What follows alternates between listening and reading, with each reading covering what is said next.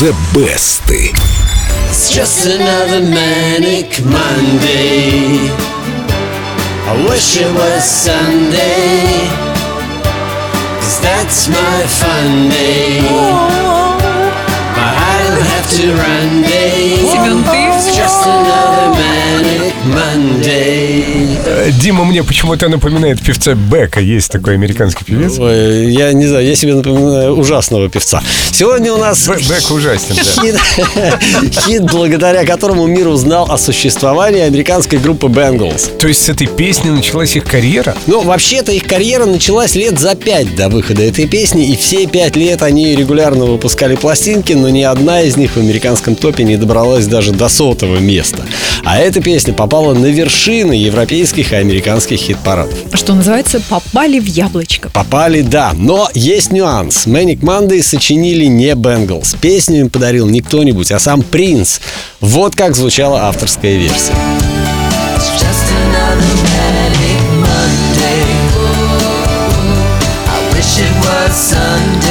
Как-то принц потерялся на фоне всех этих инструментов. Если я не ошибаюсь, это вообще демо-версия. То есть это пробная запись. Ну, может быть, и студийная. Звук действительно странный, как будто бы в фортепиано положили газету, вот как мы в детстве делали. Ну, может быть, действительно, принц гонял мух, потом бросил газету, как попала, она попала в фортепиано, и он записал эту песню. Такая версия есть. У меня.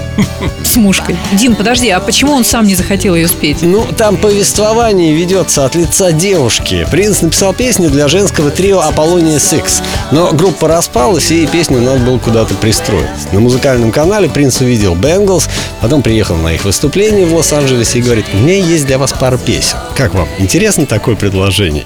Да, да, еще бы! Принц, наверное, не так сказал, он сказал более высокомерно. У меня есть для вас пара песен. Да-да-да, надо заметить, что в Америке 80-х принц был почти так же популярен, как Майкл Джексон. Приступая к записи Manic Monday, девушки очень волновались, но результат автору понравился, и песня в итоге оказалась на верхних строчках хит-парадов Канады, Британии, еще ряда европейских стран и заняла второе место в американском топе Билборд. Знаете, кстати, почему второе? Почему? Потому что на первом в тот момент был сам принц. И несмотря на мировой успех Manic Monday, брать ее в свой репертуар другие исполнители почему-то не торопились. Но есть и очень неплохие варианты. Билли Джо Армстронг, например, вокалист группы Green Day, недавно выпустил Manic Monday, но спел ее опять-таки бодро, включая оригинал. А вот неожиданная версия от английской фолк-певицы Кейт Расби, которую газета Guardian назвала суперзвездой британской акустической сцены.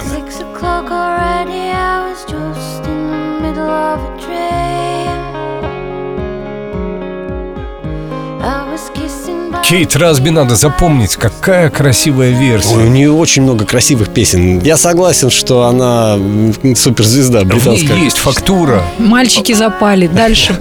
аранжировка какая. А какие картиночки рисуются? Вот барашки пасутся на таком зеленом лужку.